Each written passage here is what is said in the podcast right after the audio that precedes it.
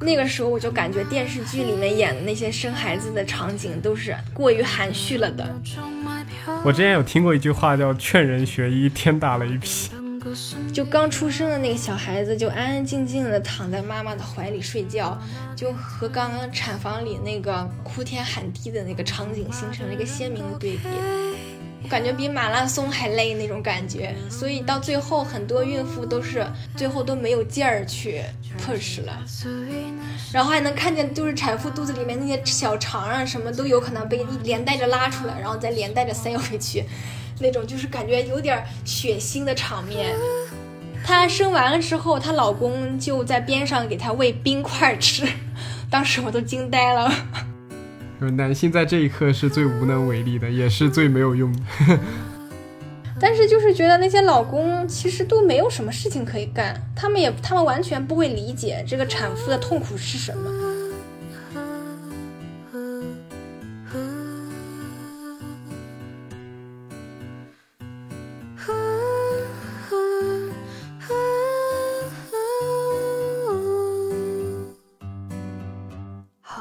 各位听众好，欢迎收听新一期的周一说，我是主播雨欣。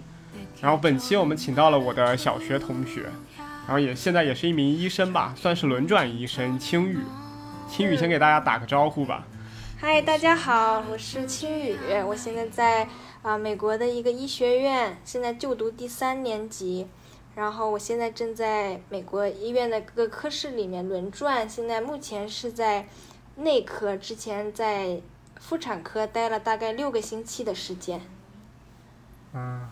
所以美国的医医生也是跟中国的医生一样，是要那种规培或者是像轮转一样的。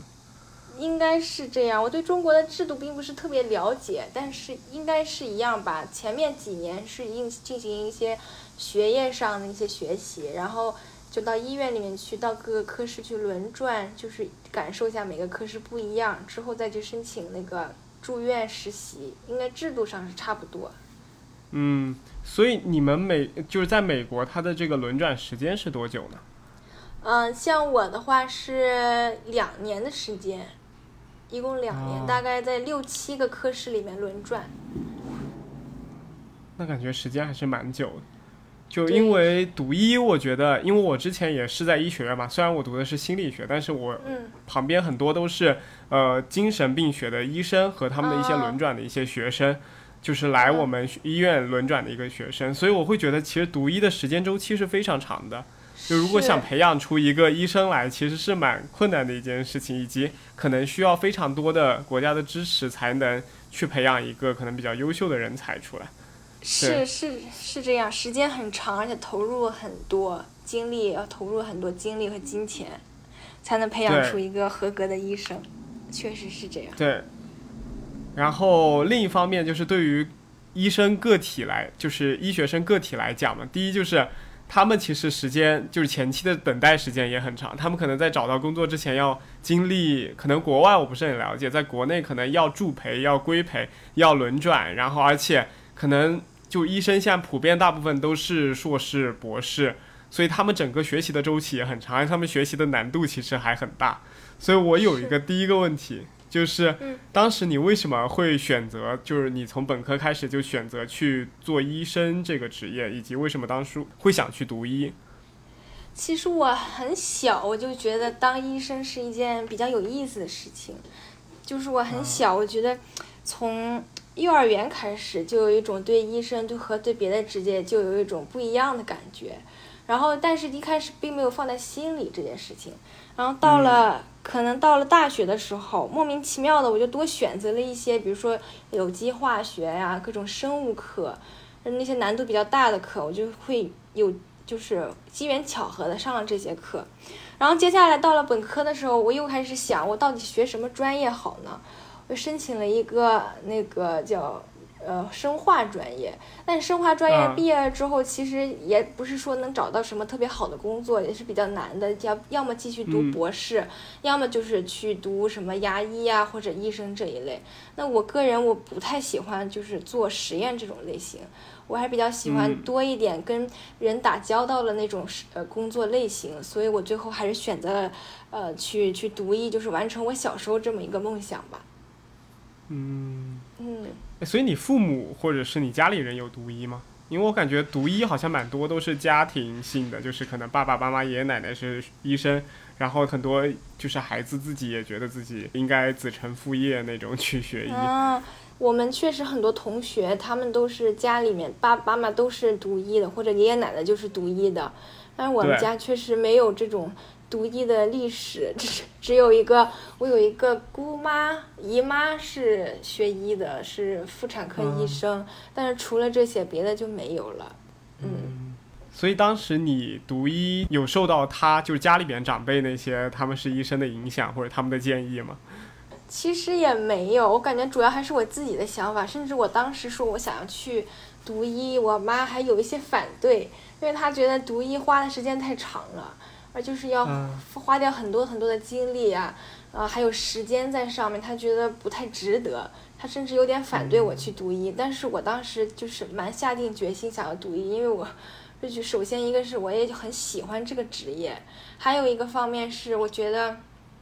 就是我我很喜欢，我觉得像就是我想要在美国，呃生存的话，就是你想要找一个职业的话，像医生这种职业是靠你的技能、靠技术来的，而别的很多职业，比如说靠那种和人际关系啊，很多方面是这样，所以我觉得，呃，作为一个移民吧。那种靠技能的专业、靠技能的职业是比较适合我的，所以我就还是想去读医。嗯，就像老师、医生这种，就是单靠自己的就是技能，像你刚刚说的，有点像对，就是有一门吃饭的手艺的那种活，我感觉其实是蛮让自己放心的。是是，就这种感觉比较放心，比较那个踏实的感觉。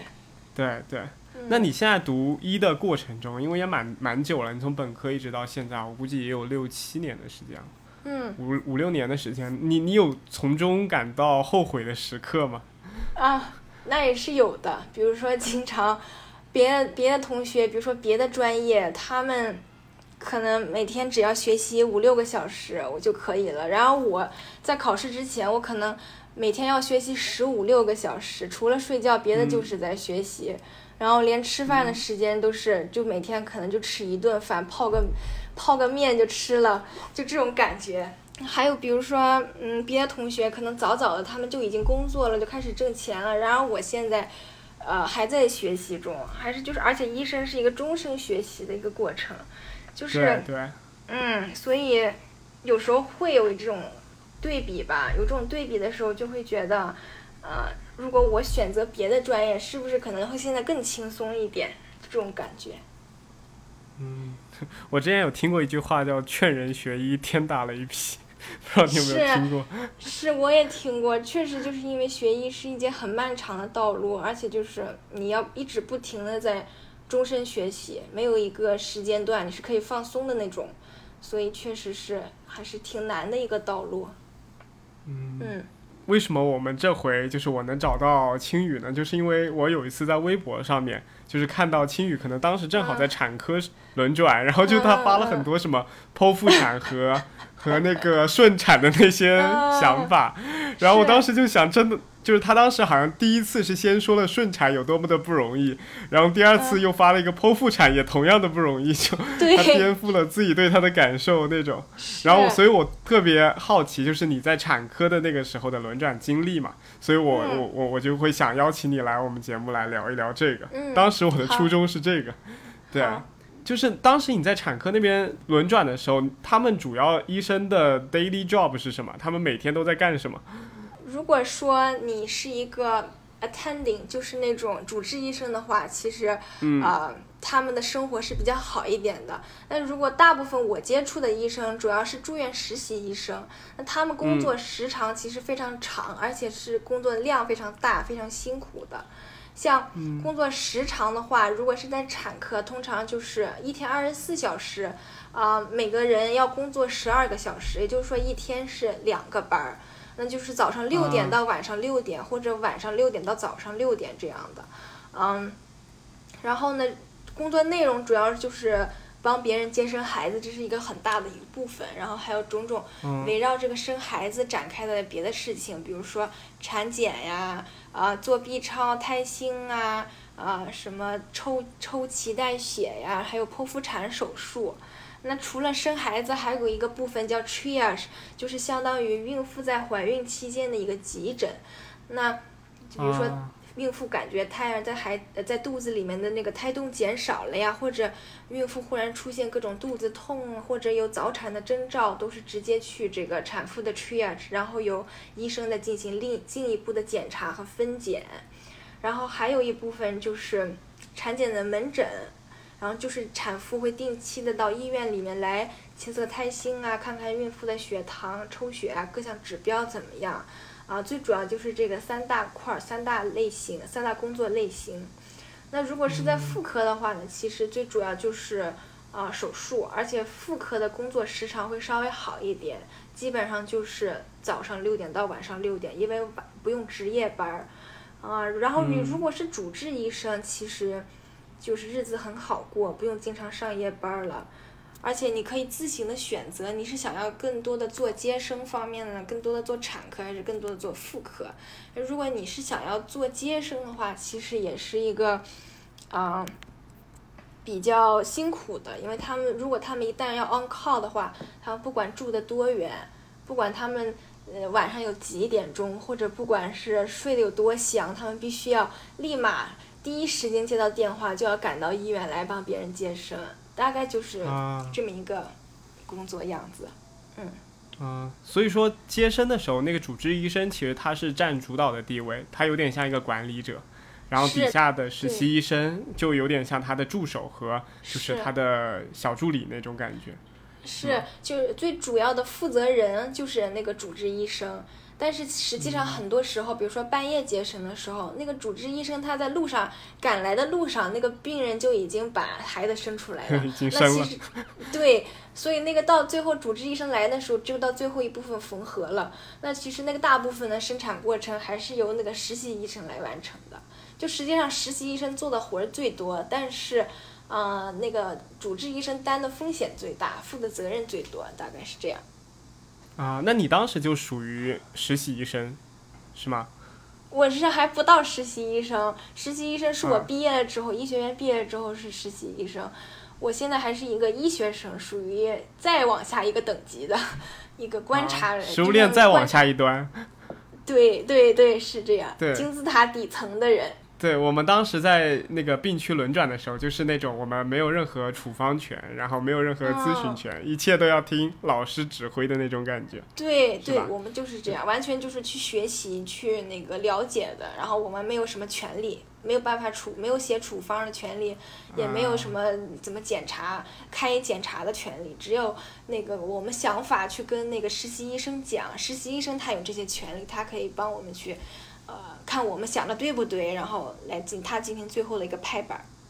大概是这样。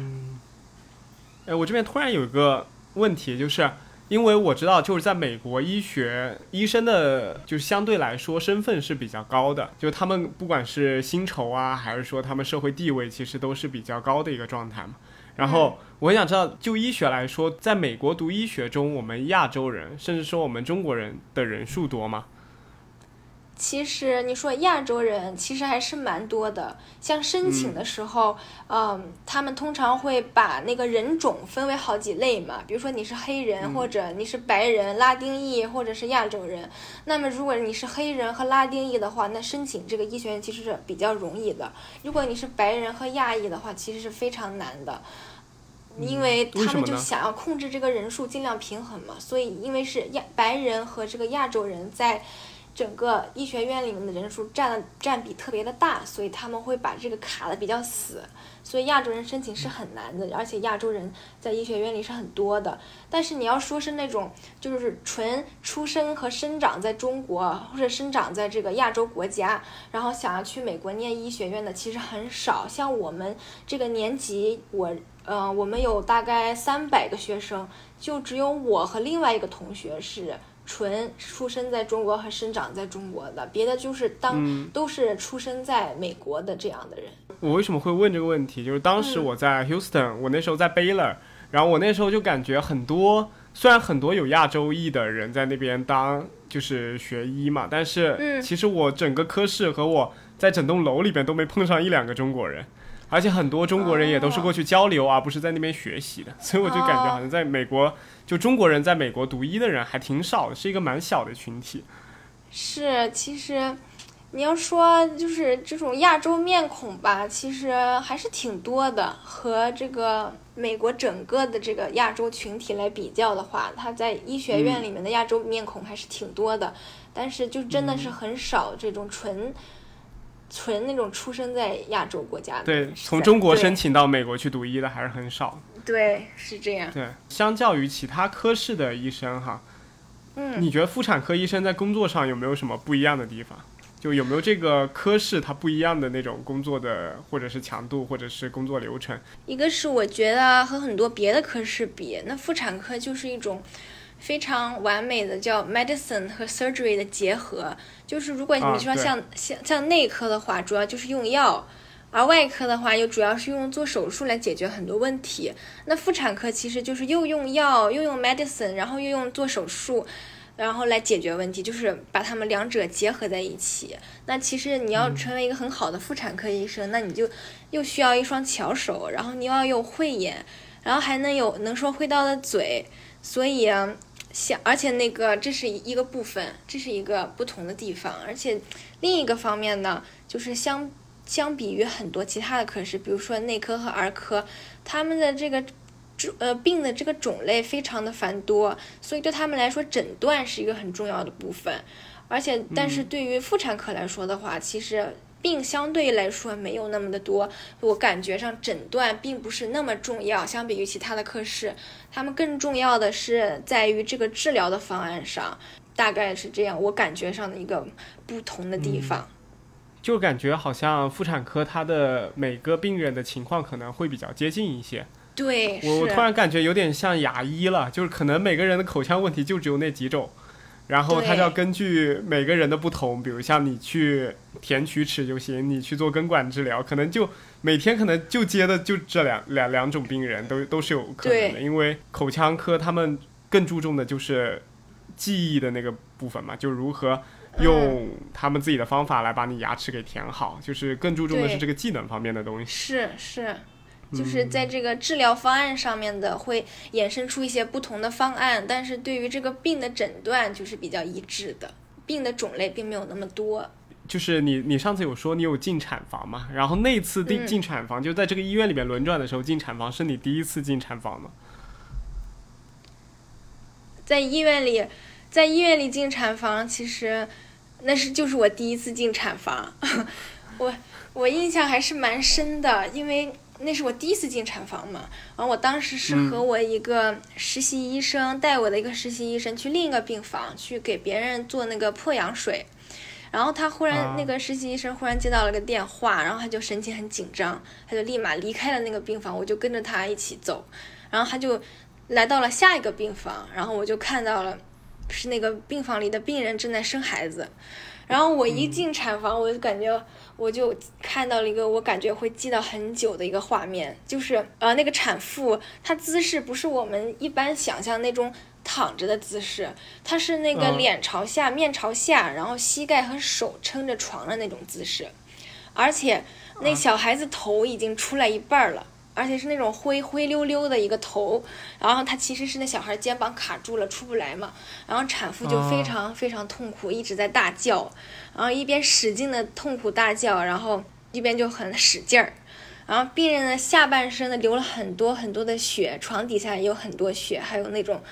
特别滑的那个羊水在嗯满地都是。然后我就周围呢，那个产妇边上大概围了三四个照顾她的护士，一直在握着她的手啊，鼓励她。还有三四个护士就在远处啊，就是他们是那个儿科的护士嘛，所以是要照顾即将出生的那些新生儿的。然后房间角落里面那个保温箱就已经很早的准备好了，在那个角落里放着。所以她是属于早产吗？为什么她要需要那个保温箱？它不是早产，就是很每一个每一个小孩生出来之后，他就要放在那个一个那个保温箱里面，里面会测一下病人的的那个小孩的胎心啊、温度啊、各种那个呼吸啊、那种氧气什么的各种成分，呃，放在那个箱子里面，就去进行一个叫什么，就是相当于监护吧、监测那种感觉。啊，我一直以为是那种可能出生不太顺利，或者是可能憋太久，或者是太早产的小孩子才会有那种放在保温箱里的。原来是每个人、每个小孩都会有的，是吧？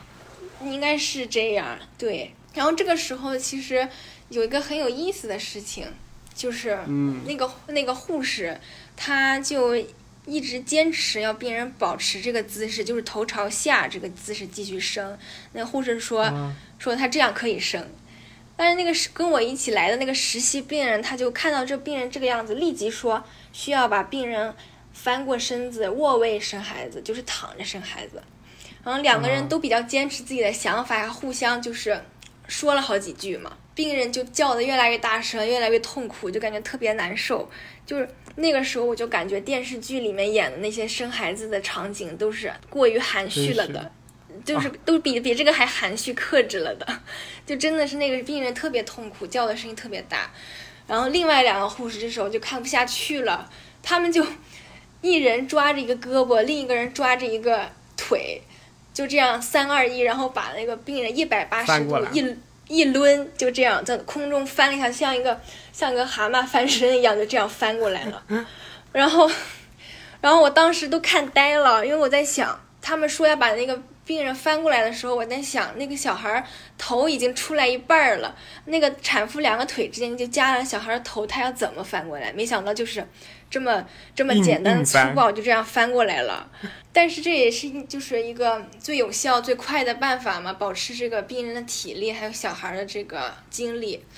然后，但是，然后我当时还在吃惊的时候，就发现那个小孩就已经出来了。然后刚出生的婴儿就是浑身是灰色的，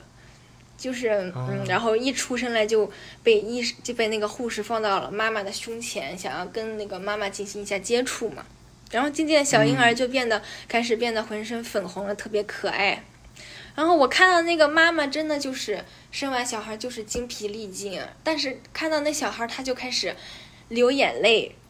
然后我看到小孩出来的那个瞬间，我的眼泪也是在眼眶里打转，因为感觉真的妈妈太不容易了。就刚出生的那个小孩子就安安静静的躺在妈妈的怀里睡觉。就和刚刚产房里那个哭天喊地的那个场景形成了一个鲜明的对比，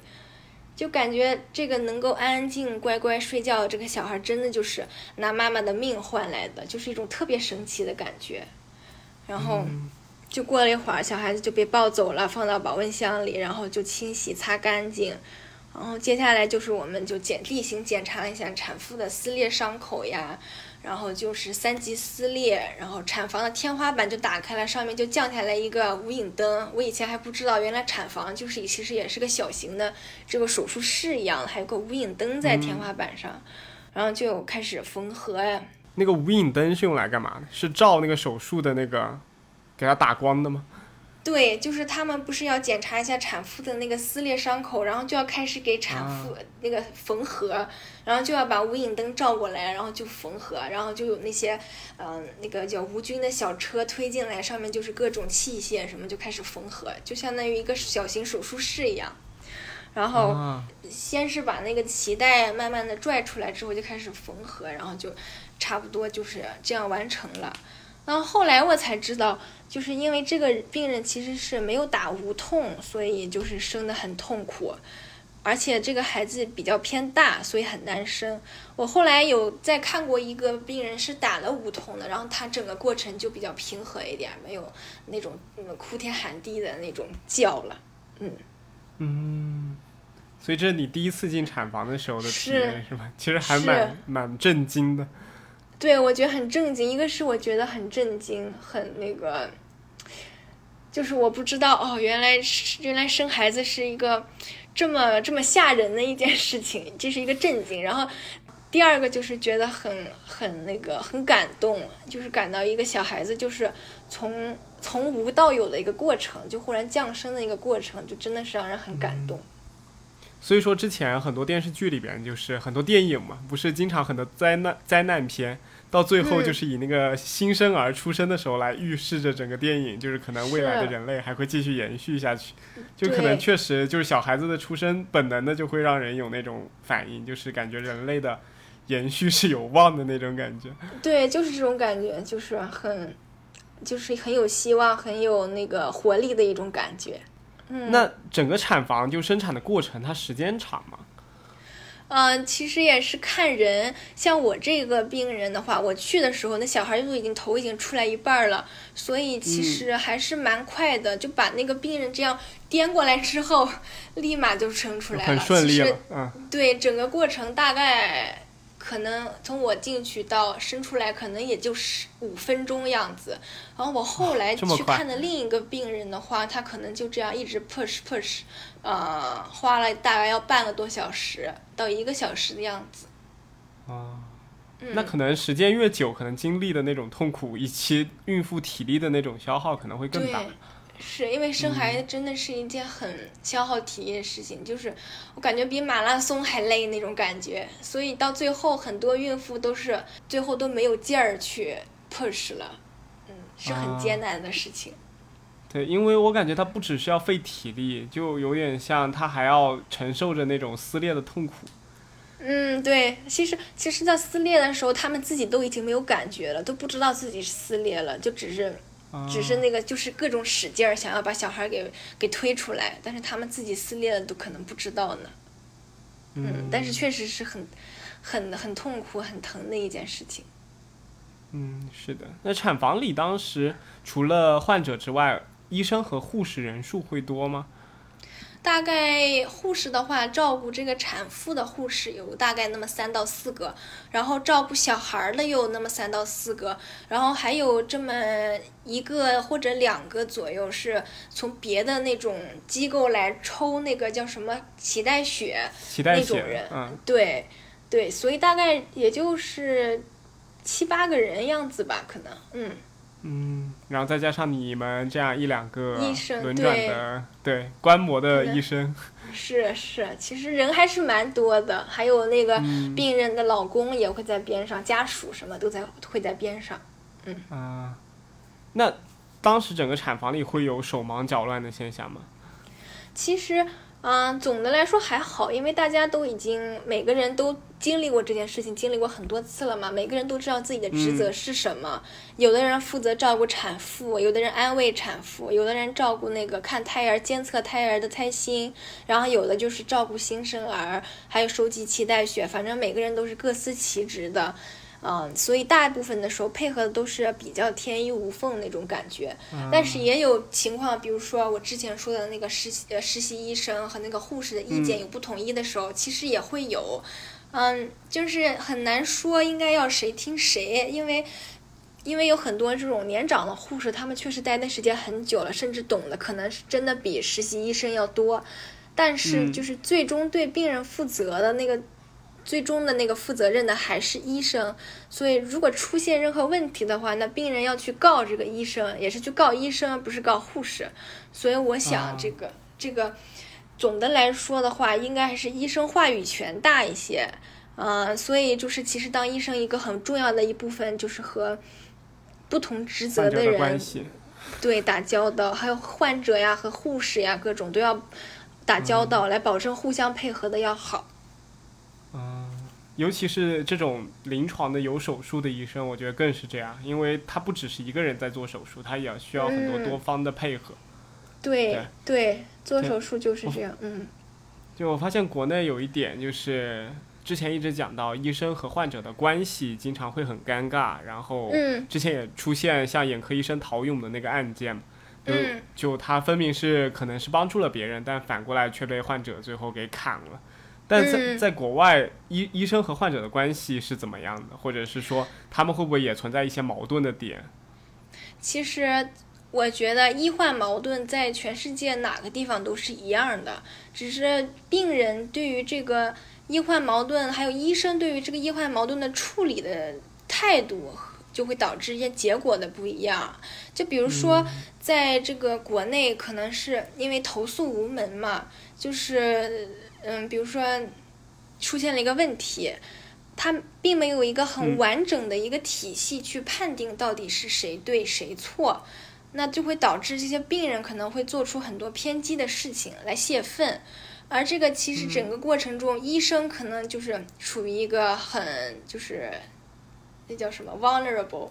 就是那个医生就是一个很脆弱的，对脆脆弱的一个状态嘛，因为这个就是没有很好的一个就是法律体系来保证这个病人的权益得到一个保障，也没有一个很好的法律体系来保证医生的权益得到保障。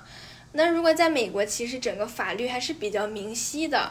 那就是一就是病人一不开心，他可能就会去告你，他会选择去告你，而不是选择去伤害你。那其实啊作为作为这样的事情的话，其实美国的医生压力也是很大的，因为动不动就有可能会被告，他们就。对他们每每年的很多工资的一大部分都要去交给那个一个 insurance，然后去就是一旦有病人告他们，他们就可以用这个部分的这个保险的钱来 cover 他们被告的这一部分的律师费啊，整个所有的费用。是赔偿金和律师费都能用那个 insurance 来来涵盖住吗？对，是的。那这个保险还蛮厉害的，我觉得。对，所以每年的保险其实要很大一部分的钱，就很大一部分工资都是跑了去交那个保险。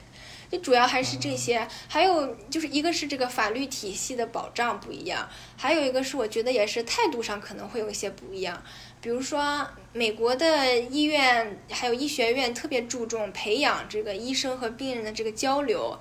啊、然后就是人文关怀这方面体现的会比较多。像国内，我感觉可能，比如说我以前在国内看病，我会觉得很多医生对病人的态度是比较，呃，有点不耐烦那种。对，然后就是尤其尤其是他们每天可能要看到五六十个一甚至一百个病人，他们真的没有很多时间去跟这个病人进行一些深入的交谈。那病人可能就会反过来觉得，呃，这个这个医生对他们不认真啊，或者做事情没有呃没有看仔细什么，就会有这种感觉。所以一个是法律的问题，还有一个就是嗯、医生对病人的这个态度上的问题，会导致这些这些医患矛盾吧。嗯，我突然想到，就是，嗯就中国确实有的时候门诊一个医生可能一天要看上百号病人，甚至一百多嗯号病人都是有的，对所以他对每次或者每个病患他给他的时间可能都只有两三分钟。我有一次很明显的一个感受就是，我当时去看我的鼻炎，就过敏性嗯。鼻炎，然后我当时排队排了巨久，因为我还是已经有提前预约的情况下，我等了嗯。等到了中午十一点。然后才看到了这个医生，我可能从早上八点就过来排队了，然后嗯排到十一点才等到这样子一个机会。然后进去以后，医生就照了一下我鼻子，然后跟我讲了讲，然后问我用了什么药，然后他就说就没没关系什么，然后你就回去吧。然后我就感觉可能加起来都不过一分半的时间，我感觉这个等待的时间，这个医生对我太不负责了。就你明显会有这个，因为你觉得投入产出不成正比，是就是你等待了这么久，他最后竟然这么草草就了事，然后也没有给你什么建议，也觉得你不要再做过多的检查，就觉得可能在心理这个层面没有没有受到很好的保护。对，还是这个就是医生和病人对对病人这些安慰很重要嘛。就是很多就是我嗯听说过一句话叫什么，很少在治治疗还是什么，但是很多时候是在安慰，大概就是这个意思。啊就是主要就是病人和医生之间的那种关系很重要的，就是比较少的一部分是真正的说帮他治病这一项，很多很大一部分其实是在建立你和病人之间的这个联系，嗯、就是想他所想这种，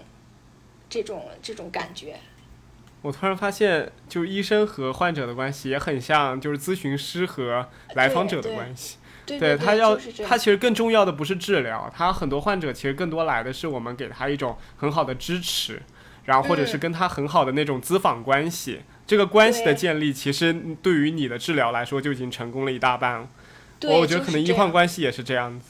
对，是这个关系是很重要。像在国内，你如果关系很好的话，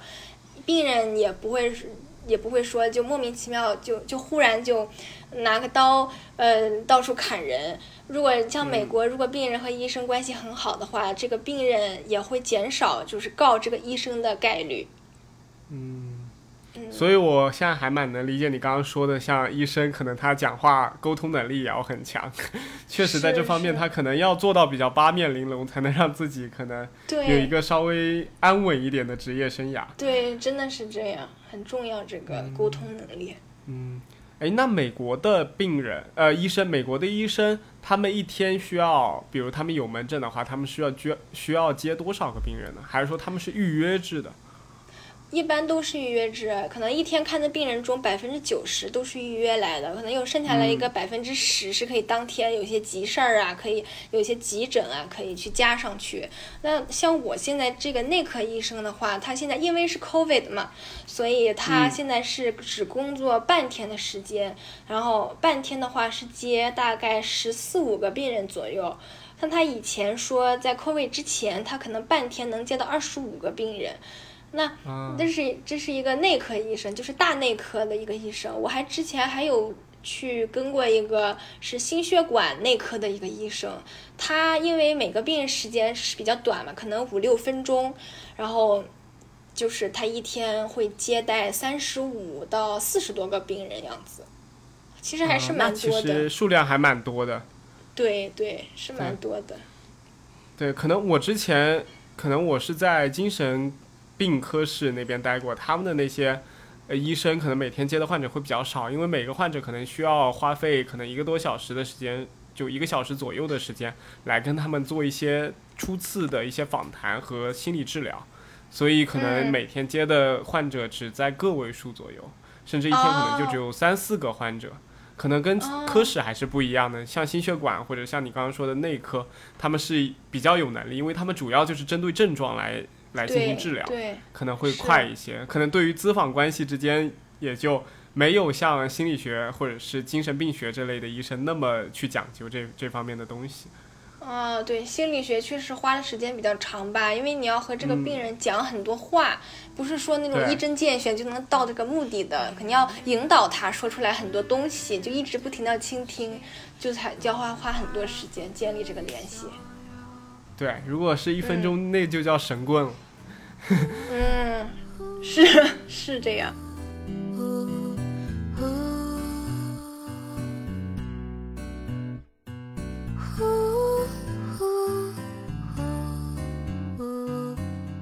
我们回到产房哈，嗯，就是产妇就是在生产中，他们除像你刚刚讲的，你第一次去接触那个产房和看到那个分娩的过程，那产妇在生产中间他们会经历一些什么东西？就是就是因为我不知道这个产房里面整个产孕妇的一个流程嘛，就是我想知道她孕妇一般来说从开始就阵痛。或者说宫缩，然后到后面整个生产的过程，他需要经历或者他需要 suffer 什么样的一些，就是对他来说比较恐惧的东西。嗯，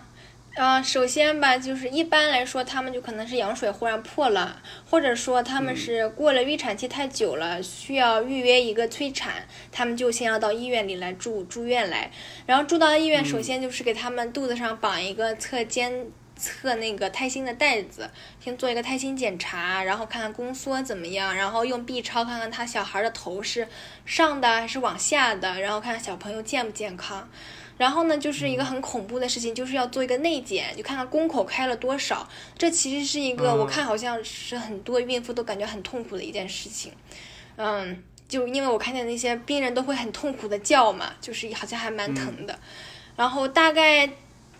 大概开到个四五指的时候，他们就可以联系这个麻醉医生打麻打那个无痛了，然后再继续等等等等很长的时间，等到宫口全都开了之后，就是平时，然后也是在这个过程中也是要不停的进行那个内检，然后等到宫口全开了之后，就可以开始准备让孕妇开始 push 了，然后医生就啊把这个无菌服穿好呀，然后病人就把这个小腿架在这个床两边的架子上，然后大家那个医生就。就是观测这个宫缩，然后就借着这个每次宫缩的这个力量，医生就数十个数，然后病人就开始吸大口气，然后就十秒之内一直用力用力用力，然后呢，数了十个秒十秒了之后再休息个两三秒，再继续数十秒用力用力用力。大概就是做个两到三次的样子，就休息个几分钟，然后在等待下一次宫缩的时候，再再 push 个十呃两到三次的十秒，然后就就这样一直 push push 就把这个小孩给生出来。然后生出来之后呢，就是要把那个胎盘拽出来。我感觉这个动作还好，大部分孕妇都没有感觉很疼痛。然后接下来就是我看那些医生还有一个动作，就是要使劲儿的按压那个肚子。就把想要把子宫里面的各种物质呀、各种血呀全都挤出来。然后我看这个这个做这个操作的时候，很多病人好像是蛮痛苦的，就是会会很痛苦的那里叫。但是这其实这个痛苦比起生产的那个痛苦也算不了什么了。啊，然后就是撕裂缝合那个撕裂伤口。其实缝合撕裂伤口，我感觉病人都还好，因为因为打了那个麻药嘛，就是病人好像没有什么感觉了，而且和那个 push 的那种疼痛感觉也是没有法比较。嗯，然后然后我还注意到，就是所有的这一系列操作完了之后，就是小孩儿啊和胎盘都出来之后，我会发现很多孕妇会在那里不自觉的抖动。然后抖得很厉害，所以产妇有时候会很害怕，然后会有点疑惑，他们为什么会一直不停、控制不住的想要抖动？其实，嗯，那个都是正常的，是因为一个激素水平的急剧变化导致的浑身发抖。嗯，总体来说嘛，就是整个生孩子过程真的是非常痛苦，而产程的是非常长的。嗯，就是非常非常的辛苦。我就看了这么多生孩子的场景，我都会觉得有点怀疑人生的感觉。那像你刚刚讲的，就是呃，因为你刚刚讲的一直都是顺产的整个过程嘛。然后我之前看你说剖腹产，其实你可能觉得没有那么恐怖，但是后来去经历了，发现也很恐怖，是吗？是，是我因为我有一次看了一个剖腹产，那个病人不知道是。那个麻醉打的不够，还是为什么？还是他特别敏感？就是先剖腹产嘛，就是先要在这个肚皮上划开一个口子，然后就开始在那个肚皮下面脂肪下面是一层筋膜层和一个肌肉层，那个筋膜层和肌肉层不是用刀划开的，是用手给它扒拉开的，撕开的，就是要把那个组织用手给它使劲的分离掉。然后，因为这些筋膜其实是一个很就是很紧密的一个物质，连接了这个皮肤和这个肌肉，所以拔拉开这个感觉就是，就让人觉得很不舒服，就是感觉那种本来很生长的挺自然紧密结构就这样被破坏掉了。然后肌肉也是就是这样要被使劲儿的那种分开，生硬的分开。然后分开肌肉之后，就出现这个这个子宫。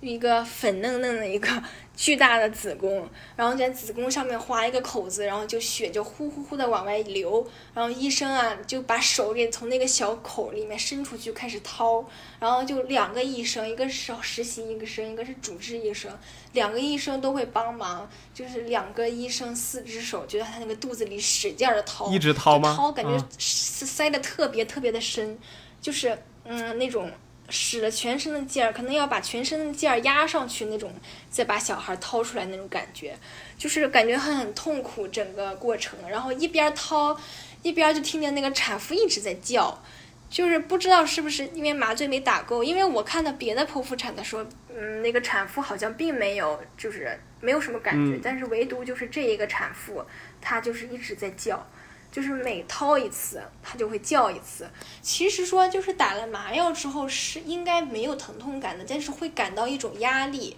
有可能说是那个病人他对这种压力特别的敏感，所以他会一直很痛苦的叫。然后，然后，然后就小孩就被抱出来之后嘛，就进行这个一系列操作，什么胎盘拿出来，然后就开始缝合。然后，而且缝合的时候是要把那个子宫也要从肚子里拿出来。就能看见那个子宫是一个，就像一个巨大的皮球那种，就从肚子里直接掏出来，掏出来之后再缝合，然后再给它塞回去，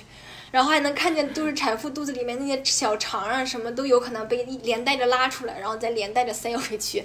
那种就是感觉有点血腥的场面。就是我还听说就是有同学会因为看这个血腥场面晕过去的，然后反正就是，嗯，就是各种。各种就是很很血腥、很很吓人的场景嘛，所以所以确实，我觉得剖腹产和顺产的话都各有利弊吧。就是剖腹产确实生的时候过程受罪可能没有那么大，但是实际上你在恢复的过程中还是蛮痛苦的。你想。整个肚皮上长得挺挺结实、长得很完美的那个那个组织都已经被划开了，然后又被手用手那个扒拉开了，就是整个破坏掉了那个组织的感觉，所以它恢复的过程其实是比较漫长的，然后那个伤口也是比较难维护的。然后如果你是那个顺产的话，其实生的过程是很漫长，是很耗体力的。但是就是生一旦生出来之后呢，你就呃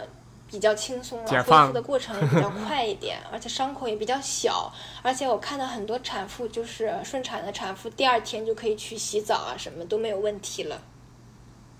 啊？这在美国可能是 OK 的，我觉得在中国不是还要讲坐月子什么的。对，但是对，可能国内是要坐月子，但是美国就是确实是我看第二天去看那产妇，那产妇就开始洗澡了，嗯。哦，我记得在中国好像我我有听说，我也不知道是不是真的，就是孕妇是在一个月内都不能洗头的，甚至连头都不能洗，就不能碰水。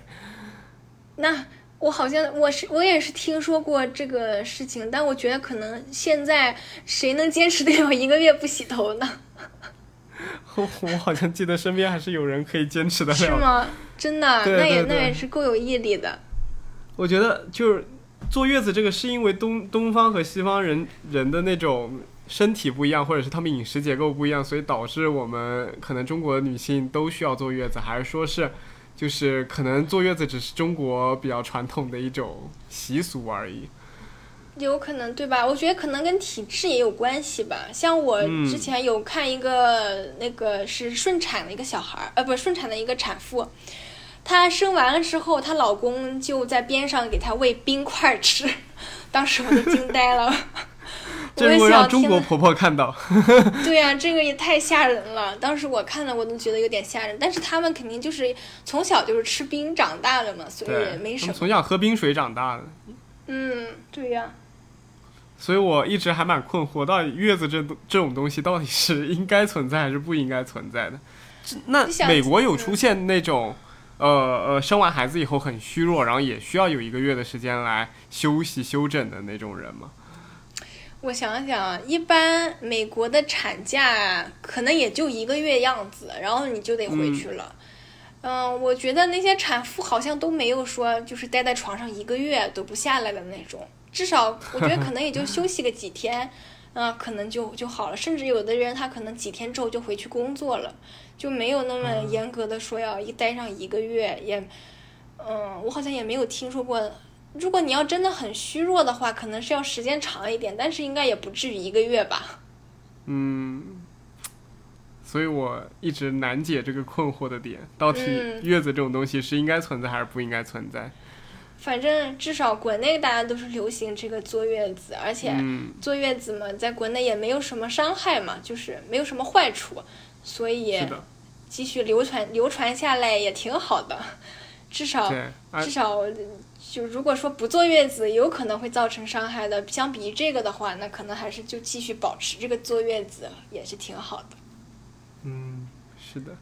还还还有一个问题，就像你刚刚讲的剖腹产，呃，他把用手把那个那个那个叫筋膜就扒拉开以后，他会把它再缝合上吗？还是说他要等他自己恢复？那个筋膜是要缝合的，他我想一下。它那个筋膜，它是首先是皮肤一层要缝合，然后肌肉一层要缝合，对，筋膜也要缝合上的，它也是要也是要缝合的。对，因为我之前有解剖过那个小兔子嘛，就是我当时对那层筋膜特别有印象，因为我一直以为的是肌肉只要拉开了，里面就是内脏，但是没想到的是它里面有一层非常整齐、非常光滑的一层膜，然后把它所有内脏都包裹在里面。对。是对，应该说的就是那一层是吗？就是有点像透明的，然后泛白的一个那种膜。是，对，对啊，就是那层膜，就是还蛮蛮蛮感觉蛮吓人的，就是那种忽然要把它给全部都扒拉开，那种感觉就是感觉不太对劲儿。对 对对，就感觉还蛮血腥的感觉，做了一个很大的手术一样。是，确确确实。嗯。嗯，剖腹产对于小孩子来说有影响吗？就是不管是顺产和剖腹产，他们出生小孩子，因为中国还有个老观念嘛，就是说剖腹产的孩子可能没有小孩子心肺，没有顺产的小孩子心肺功能那么好，因为新生儿在通过就是顺产的挤压之后，可能对于他们整体的那种器官啊发展会更好，所以国内就大部分家长会更希望孩子去顺产。是。是是这个样子的，像美国医生也是推荐要顺产，如果没有任何别的情况的话，就推荐顺产。一个是也是因为就是小孩经过这个产道的挤压，会对他今后的这个就比较健康一点吧，相对于这说那相对于这个剖腹产可能会健康一点，而且而且有一个叫就是呃哮喘，哮喘的话有一个理论。就是小孩儿经过产道的挤压的时候，他会携带一些细菌，就产道里面的细菌。然后携带这些产道细菌之后，它就会，其实对小孩的是这个是一个保护作用，就是不会那么容易的产生哮喘这种自体免疫的情况。然后，所以就是很多情况下，医生还是会建议，呃，这个顺产。是不是有点像过敏？就是你。在出生的时候就已经接触过某些细菌了，你可能身体对它的免疫力就会更强一些，然后就不会导致像什么过敏啊这种情况出现。对对对，是有这么一个理论是这样说的。嗯嗯，那我感觉是不是就是剖腹产对于医生来说压力也会更大一些？因为像你刚刚说的，有些会把器官再拉出来，然后再塞进去。我感觉这里万一出了一些什么问题，都是大问题。是是，确确实，医生要做手术嘛，就是一个很比较大的手术了。剖腹产真的是一个比较大，而且伤口也很大的一个手术。嗯，在国外的时候是，就是女性在生孩子的时候，旁边她的配偶是一定要去产房里面看的，是吗？好像并没有听说一定要去看，但是我看到的所有的产妇都是她的配偶在边上待着的啊。因为我之前在美国的时候，我有认识有一位，就是他当时也在纽约那边，呃，已经待了蛮长时间，然后他也是那种在那边读博士嘛，然后他在他的两个孩子全是在美国出生的，然后他说在美国就是有一种就是男性一定会有那种道义，他们要去产房里面去陪着老婆生产。哦。也是，然后，嗯，对，然后他们，他当时就跟我说什么，到时候就是等，等你的孩子出生的时候，你去产房里面看一看，你就知道有多么的可怕了。就生孩子真的是一件非常可怕的事情。然后他可能属于那种，他因为是学金融的吧，可能就没有医学这方面的那种经历。然后他是他是第一次，他可能是第一次见女性分娩，然后也是第一次看到那么多血。或或者是那么混乱的一个场面，所以他当时都吓坏了。就是他跟我描述的时候，感觉他脸都已经那种扭曲了。所以他后面第二次他其实是不想去的，但是他觉得就是在美国如果不去的话，别人会用异样的眼光来看待他，所以他还选择去了。嗯，也是哈，对对对，我看到大部分的产妇都是有一个老公去陪着的，所以确实可能如果老公不去陪的话。嗯，互相说起来可能也不好听。对，那当时她的他们的那个老公或者是他们身边的家人在旁边，主要是做些什么呢？是像电视剧里边那样子，就是帮他加油打气，握着他的手让他一直用力，还是说他们有一些别的事情，还是说就只是单纯的看着就？其实他们，我觉得他们真的什么也做不了。就是我，呃，就从那个生产之前，比如说那个病人要检查内检嘛，或者是破羊水这些操作，都是其实比较痛苦的操作。我经常会看到他们老公就是坐在角落里面沙发上玩手机或者发呆。当时我就觉得很手机是可以带进去的吗？可以呀，可以呀，都可以的，还可以拍照，什么都可以拍。我以为是要营造无菌的那种状态，没想到这么自由。没有那么严格，但是就是觉得那些老公其实都没有什么事情可以干，他们也他们完全不会理解这个产妇的痛苦是什么。就是产妇一开始就是没有生产之前那个过程比较痛苦的过程，内检呀、啊破羊水啊那些，男的就是主要就是在角落里坐着发呆或者玩手机这样，然后到了生产的时候。这个他们主要我看到就是握着这个这个病人的手，然后也没没什么好说的，也不说话，反正就是一直握着，也不知道握着是就是可能给他们一些一些力量吧，主要是这个。但是你说他们能做些什么事情，我感觉真的是做不了，他们没有办法帮孕妇完成任何事情，所有的事情都是痛苦啊，都是孕妇一个人承担的。他们只能就是握着手给他们一些温暖，就是就是这样而已。就 是男性在这一刻是最无能为力的，也是最没有用的。对，是就是完全是没有办法就帮助到任何事情。哎，那我有个问题，就是因为男性在生产这这个过程中，他除了陪伴之外，他不用经历任何的痛苦嘛。然后孩子出生以后，你会有感觉到，就是孕妇和孩子之间的关系和就是父亲和孩子之间的关系，就是他们的亲疏是有不同的吗？我感觉到好像是有一些，就比如说小孩出生的时候吧，那个把小孩放到妈妈的身上，那个妈妈立刻就感觉会哭的，就是那眼泪就流下来了那种。然后爸爸就是属于一种，哦，我有个小孩了，那种很开心的感觉，然后就到处拍照，就要拍这个小孩跟小孩合一张影啊，然后到处拍拍了照片就拍给亲戚看，说啊，我小孩出生了，是是个男孩什么什么，就这样。但是妈妈就是。就是属于一个痛苦的，然后就情绪非常复杂的一个状态，就是又开心，又又难受，又感动，反正各种情绪混杂在一起。整个过程就是女人付出的多，所以女人的情绪复杂一点，和小孩的连接也比较复杂一点。嗯，男的主要就是感觉从天上掉下来一个小孩一样，那种喜悦，光单纯就是那种喜悦和稍许有点感动的感觉。嗯。所以，我我我我我也在想这样子一个问题，就是，呃，因为孩子在妈妈的肚子里，其实跟妈妈之间就已经产生比较亲密的连接了，就是妈妈是亲眼从，比如像怀胎第一个月开始，跟孩子之间的关系，就是慢慢培养到他出生，其实已经跟他有一个比较亲近的一个关系了。但是父亲感觉只有在孩子出生的那一刻，才能开始跟他建立相应的连接，是那种感觉。所以说。妈妈跟孩子的亲疏肯定比比可能爸爸跟孩子的亲疏要早那么十个月，所以这又衍生到另一个我很想讨论的事情，就是像之前经常讲的代孕，就我不知道美国代孕是不是合法的，反正在中国反而是非法的嘛。我就觉得其实这一点也也很也很，就是跟跟刚刚讲的那个也有点相关，就是代孕的妈妈其实也没有跟孩子产生连接，他们也是突然就是来了一个孩子。就是他说是他们的孩子，但他们在怀胎的时候，或者是在孩子出生的时候都没有参与过，他们也没有那种痛苦感，会不会这样子导致孩子就比如像之前郑爽那件事情，感觉他好像把孩子就当成不是他的孩子的那种感觉，两个人根本没有亲密关系，就把他当成一个工具，或者是把它当成一个宠物的感觉。我觉得会不会是这样子的一个情况，导致妈妈和孩子之间的关系并没有像真实的你十月怀胎去生下这个孩子那么亲近？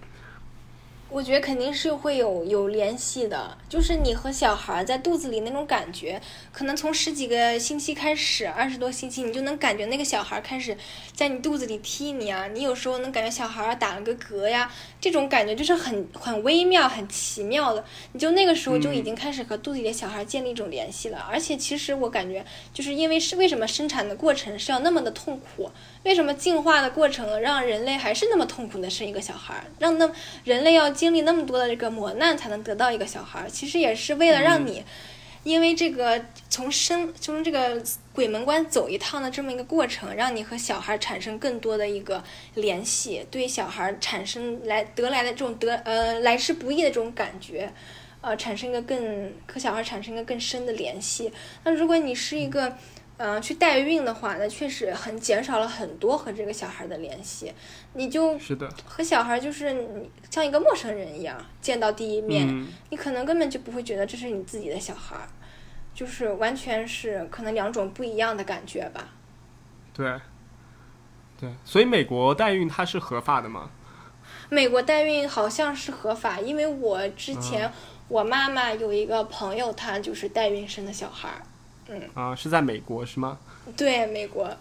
那你觉得就是男性在，比如他们的老公在产房里面，确实他们的出现会给他，会给孕妇起到很好的支持作用吗？就是在精神上的。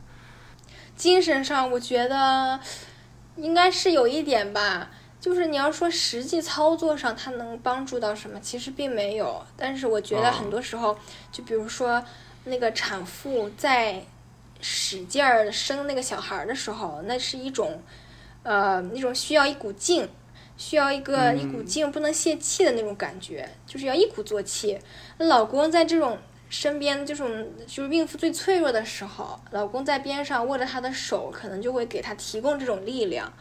就是在产妇累到不行，觉得想要放弃的时候，老公那个手可能对她产生一些温暖的感觉，有个亲近的人在你身边，可能就会觉得有一些不一样的地方。所以我觉得，虽然在产房里老公们不能做什么实际上的事情，但是可能还是一种精神上的引领吧。嗯，而且我感觉，当她老公经历了这种。他这么痛苦的把一个孩子生下的这个过程，可能对于孩子和家庭的关系会起到更好的一个作用。应该是吧，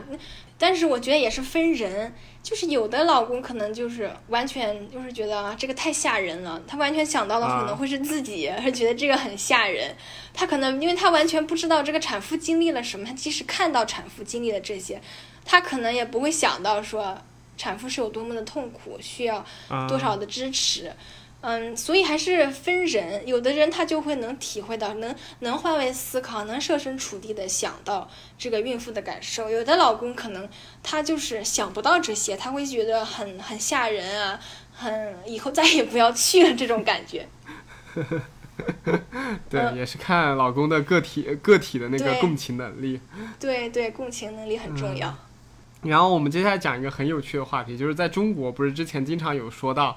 公公婆婆和女儿的爸爸妈妈他们在产房里的表现经常会不一样嘛？就是说，可能孩子出生了以后，公公婆婆更多的就是去看那个小孩子，然后去关注于那个出生的新生儿，而爸爸妈妈更多就关注于那个比较虚弱的女儿。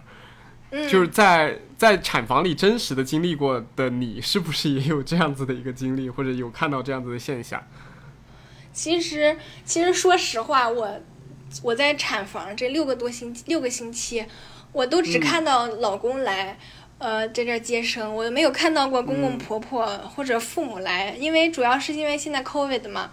呃，产房里都只允许一个家属，而且一般这些产妇就是在医院待个两天就回家了，所以我都没见到有什么公公婆婆或者父母来的。但是我觉得，就公公婆婆这个事情，应该是全世界统一的，就是 真的吗？就想不是自己的出亲生的这种血肉嘛，就算你理性层面上你会想要去照顾，嗯，这个这个女呃什么儿媳妇儿。你想要一视同仁，但是你感性上和你的潜意识里，就可能就会做出很多事情，不是一视同仁，不是公平对待的那种状态，所以这个事情也没有办法苛责，只能说是，实在是只能互相理解吧。所以他们其实不光光是中国是这样问题，我觉得可能是。就像刚刚你讲的，可能有些问题是全世界都存在的问题，并不只只是中国可能存在，但只是中国的封建社会会让它表现的更极端一点，让人更想去谴责它。是的，是这样。啊，那你在产房中有经历过那种很很危险的生产？危险的生产，好像我暂时没有在就是生孩子的时候遇到过很危险，就特别危险。只有有一个有一个产妇是，她当时还没有要生。呃，当时就是检测胎心，说是胎心婴儿的胎心一般是正常是在一百一还是一百二到一百六之间，但是那个胎儿的胎心经常会掉到大概九十啊七十这样，反正就是比较危险的状态了。然后我们那些医生就被紧急的叫过去，就赶赶紧检查到底是怎么回事，各种给医生给那个病人吸氧啊，给那个病人变换姿势啊，还有就是本来准备还想要打那个。一个一个药，让他来控制这个这个胎儿的胎心这么一个药，然后最后反正就想了，这个病人反正已经宫口都开了，就赶紧生吧，就没有嗯进行进一步的这个措施，就让病人赶紧生下来。最后反正也是很健康，最后发现其实好像是这个胎儿的这个脐带上面有一个小血块。可能就是那个血块导致血液啊、氧气供那个小孩供的不足，所以导致的这个呃氧气导致这个心脏心跳下降这么一个事情，所以当时可能是有这么一点危险，还好处理的比较及时，而且病人当时已经就是产妇已经宫口全开了，所以就是也是一个比较好的一个时机，所以没有造成什么太大的危险。啊。所以说生孩子其实到现在为止，应该算还没有没有像以前那样是鬼门关走一通的事情了，是吗？嗯，对，因为就是现在已经医疗技术还是蛮发达的，很多时候，嗯比如说以前你古时候吧，可能生小孩儿，嗯，小孩儿的那个胎位不正，头不是朝下，是腿朝下的，那基本上生出来就是一个非常难的事情。就是嗯你你一旦是出现这样的情况，那就是小孩基本上就没什么救了嘛。但是如果是嗯像放到现在，你在生之前做一个 B 超，你就能看出来小孩头朝下还是朝上。然后一旦头朝上，你就立刻可以选择进行剖腹产手术，那就是成活存活率大大提升了，就没有任何的危险了。嗯，所以就是科学技术各种发展，导致现在的这个生孩子已经好很多了。嗯，我还记得我当时，我妈妈跟我说，她当时她那一代还有人，就是她七几年的吧，可能她那一代还有人会选择用那个接生婆来生孩子，就把接生婆请到家里边来生孩子，还是有的。但她当时是已经去医院了，但是在当时她的那个乡下，还是有人用这种方法来生孩子。啊，接生婆是干什么的？接生婆是没有医学背景的，但是他们就是在接生过很多孩子的那种，就是有点像在乡下的那种一种职业。呃就你以前有看过那种，比如像清朝或者民国时期的那个呃电视剧嘛？就生孩子的时候，他们会会叫他们把产婆叫过来，那个产婆就是说的那个很复古的一个东西，old school。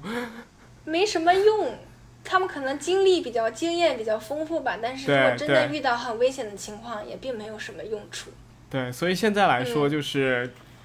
对于孕妇整体的医疗的提升，还是对他们有很大的帮助的。我觉得还是很好的一件事。是是、嗯是这样，嗯，我想知道美国的病房里边，就妇产科的病房里边，男医生多吗？我想想，我当时在妇产科，大概有那么个二十多个实习医生，实习医生中、男医生大概占到了一二三四，大概五个四五个左右吧，所以并不是那么多，但是其实也也有的，有很多。嗯，嗯，但我觉得比例可能比国内的产科医生要多了。是吧？我不知道嗯，国内、国内可能很少，因为我之前就是有在网上看嘛，他说妇产科医医生中男性占比很少嘛，所以就存在一个问题，就是女性当男性用，男性当什么畜生用，还是 是哈，因为真的生孩子就是确实是要挺费劲儿的，尤其是剖腹产，要用很多力气去帮这个病人接生。那那那嗯那，如果男的多的话，确实也挺好。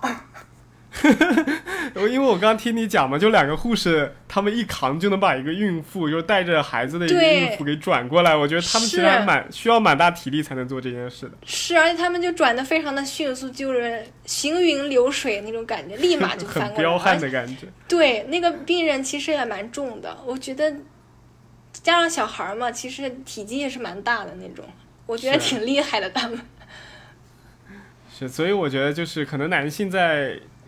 产科的出现，可能是嗯对于这个学科会更好，就是就说明它发展的可能更好了，更需要一些就是不同性别的人可能分工要更明确一些，然后嗯，这也导致了可能妇产科里的男医生会特别的累。对，就是哪个产哪一个科室里面，比如说女本来女生多的，男生渐渐多起来之后，就是也其实也是一个帮助嘛。就比如说，呃，嗯像手术室里面。一般是男医生占了绝大多数，像女医生嗯都很少申请手术室这样的专业。那嗯，然后如果女医生也从手术室里面就是渐渐人数多了起来的话，那其实也是一个比较挺好的一个男女平等的这种 这种标标志吧。嗯，而且我感觉男性和女性在这方面，本身他们本身的一些就是就是性格的一些不同，就比如像男性可能本身力气就会更大一些，然后女性可啊能本身在做精巧的事情，在耐心上就会更强一些。是在这方面可能相结合，对于整个学科的发展和整个产房的整个秩序会起到更好的一个作用。对对对是的，对所以其实国内很多人最早的时候有讲，就是他们不希望产科里边是男医生嘛，因为他们觉得这可能嗯。涉及到很多隐私的问题啊，或者是嗯。其他问题，他们会觉得女医生可能会更愿意让他们来参与这件事。但嗯。就就我个人而言，我是希望就是慢慢的更多男性是愿意去做这些事情，包括像男护士，我觉得都是比较关键的一点。因为其实护士群体如果都是女性的话，像你刚刚讲的，很多在体力上面或者是很辛苦的部分做不了的，他们可能就要耗费比较多的时间去做，反而更少的时间留给病人。嗯，对，男男护士其实现在可吃香了，好多是吗？好，对，男护士特别容易申请到工作什么的，特别吃香，他们很缺少。所以也给听众朋友们打个招呼，就是男性，如果你们想从事这个行业的话，前景还是很光明。是是的。对，就是我想知道一下，就是你之前的一个生育的观和你踏入产科医生这个岗位之后，对于生孩子这件事的看法，你有改变吗？嗯，其实我本身我并不是特别那么喜欢小孩子的一个人，然后我。我其实我去妇产科之前，我也没想到妇产科有什么可以看的。然后看完了之后，学习完了之后，我就发现确实是，妇产科其实还是挺多东西、挺多内容，还有挺多这个知识啊，什么各种都是看到了和以前我想的完全不一样的，就是能感受到这个产妇是多么的辛苦。就是我以前完全没有想象到，完全就是以前我想了生孩子就是那种电视剧里的场景，就是那些病呃产妇一直叫唤叫唤，然后孩子就生出来了那种场景。但是真正去看了之后，我就发现真的不是那么简单，就是完全是一个我以前不能想象的一个过程，就是又很痛苦，又很感动，又很嗯，就是痛苦又感动的一个很很不一样的感受吧。然后当时也没有想，之前也没有想过生孩子有那么危险。现在也是觉得生孩子其实也是蛮危险的，就是一个从鬼门关走一遍的过程。虽然现在科学已经发展了那么好，但是依旧是有很多嗯那种未解之谜，比如说产妇有可能会羊水栓塞呀，这种很危险的过程。所以。就看了那么多这个血腥的场面，还有各种恐怖的过程，我感觉我更加坚定了我不想生小孩的这个理念。但是，只是现在嘛，只是我可能以后我也会改变吧，反正还没有想好。但是，确实是一个很、很、很复杂的一个过程，还有很复杂的一个心理路程吧，心路里程。嗯，我感觉我身边又多了一位不想生孩子的女性。我我上期不是呃播客内容里面谈的是单胎和就是独生子女和非独子女，就是我们请来了三个女生，然后有两个是独生子女，有一个是非独生子女，然后这里边三个女生中就有两个不想生孩子，就年纪也差不多都是呃差不多九九五年。到零零年的女生，就我发现现在好像女性在于在生孩子这个方面的看法还蛮多，是在于不是很想就是生孩子的。是因为一个生孩子真的是看了这些别人生孩子就会觉得 太太痛苦了，时间太漫长了，而且另一方面觉得生孩子之后很多自己以前。的那种生活节奏都会要被打乱掉，就完全你整个人都要围着这个小孩子去转，就是一种可能会让人觉得很无助吧。但是很多人就会生了小孩子之后，他又会觉得很一切都是值得的。我是觉得这种感觉，一方面是因为你生小孩这个过程很痛苦，导致你后来会对这个事情格外珍惜，嗯，那种这这认知失调。对对，有一点，对，有点那种斯德哥尔摩症候群的那种感觉。之前被虐的太惨，以至于后面爱上了这个活动。是，我是这样觉得。然后另一方面就是这个激素的问题，会导致你看小孩子什么都自带滤镜那种感觉。对，催产素导致的是吗？嗯，所以我就很害怕这种完全失去自我的感觉。嗯嗯，所以其实。进入产科以后，对你生孩子这件事只是更坚定了而已，并没有产生什么很大的改变，是吗？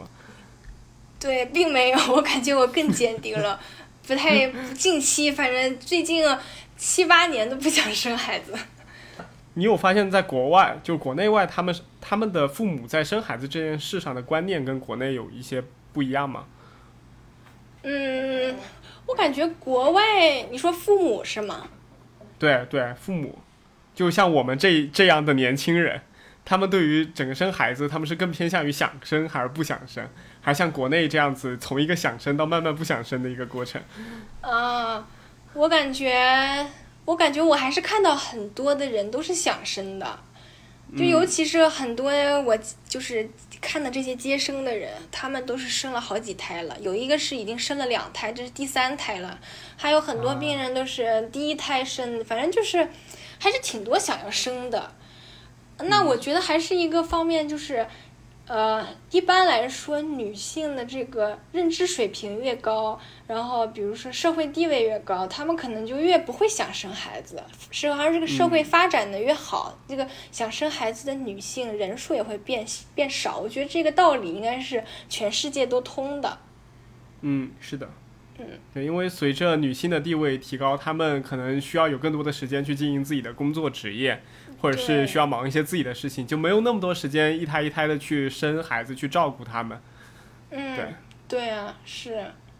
对，然后尤其是比如像生孩子，可能会很影响女性的一个职业的发展。对。就可能没有办法专注于做他们真正想做的事情，所以在这方面，可能个性会更强势的女性，大部分都会选择可能。不太想更早、过早的生孩子，或者是在他们工作很繁忙的时候去抽空生个孩子，这也导致他们可能生的孩子越来越少。对，我觉得这个道理在全世界都是一样的。嗯，那国内外他们在照顾孩子上有一些不同吗？因为我感觉国内就是你可能在本科就出去了，但是在近期国内就很流行鸡娃，或者是就是对小孩子的教育非常焦虑的这种情况出现。在美国会相较来说是一样的嘛？因为它会损害掉很多父母他们的注意力，就是在其他方面的注意力，就过多的关注于孩子身上。我觉得现在国内内卷真的是太严重了，内卷到小孩从出生开始就要互相竞争了，这确实有点吓人。我感觉国外好像并没有这么强烈的这种内卷，但是我也有听说，就是精英阶层的生的小孩儿从小就要上私立学校，从小就要学那些别人不怎么学的那种，比如说什么马术啊、高尔夫啊这种这种项目，然后从小就是做各种社会活动，从小就出国去别的国家做志愿者，然后以后好申请学校，申请的好。就是这种程度上可能比国内就是呃少一点，但是嗯，你要说这种鸡娃还是都是存在的，就是大家都想要小孩儿好嘛，只要有能力就会想要小孩儿好，这种事情应该都是一样的，只是说嗯，国内我感觉现在是很大一部分的人，就中产阶级都会说选择去鸡娃。但是在美国的话，可能中产阶级会相对来说好一点，呃，精英阶层鸡娃的这种可能性，这种概率会大一点。啊，所以说每个社会都是在越高的 level 的人群中，他们可能对于下一代的期望值会更高一些。对，是的。我觉得这个很有趣，到底是为什么？他们本身已经在一个比较好的地位和位置了，为什么还希望自己的孩子？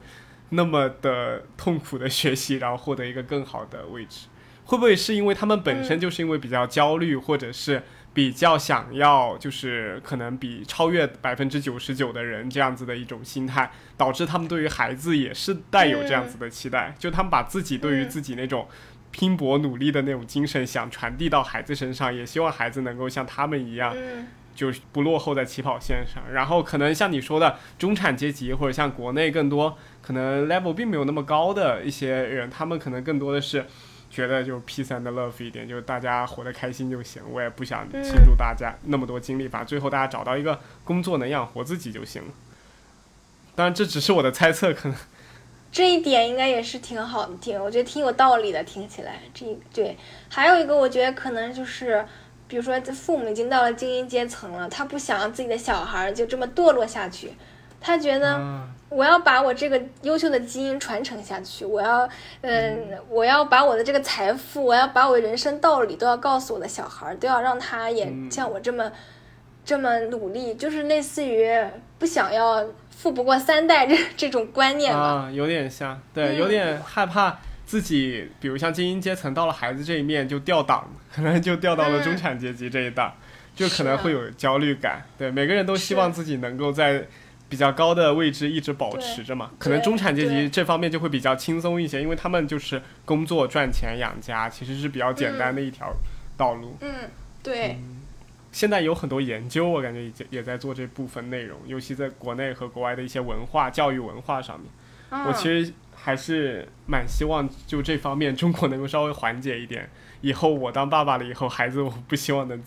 我不希望我自己给他那么多的压力。嗯，对对对，同时我也不希望我不给他压力的情况下，他能落后别人很多，因为别人都在那边内卷着。其实还是有这样子的焦虑在的。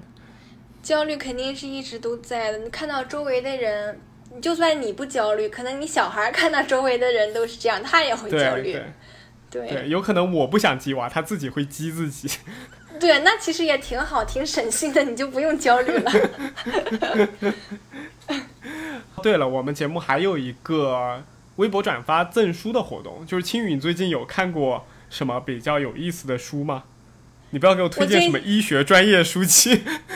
我最近看的书一直都是医学类的书，让我想想，我最近一次看书都已经是很久，就是看就是不是医学类的书，都已经是很久以前了。让我想一想。那可以看到你在专业水平上，确实，只要学了医，就一直得关注在医学这方面的知识。哦，我很久，我感觉我想起来，我之前看过一个书，我想想叫《活着》，嗯，啊，是余华的那本《活着》吗？对，是。啊，果真是很 old school 的一本书。是啊，是啊。OK，那我们就正好这期。我们先是讨论了如何把孩子降生，然后最后微博抽奖赠出一本《活着》，就感觉这一期跟生命都很有关联，挺好。那我们就让听众就是到时候我们等这期开始的那那一周就关注我的微博，然后去参加这样子一个转发抽奖的活动，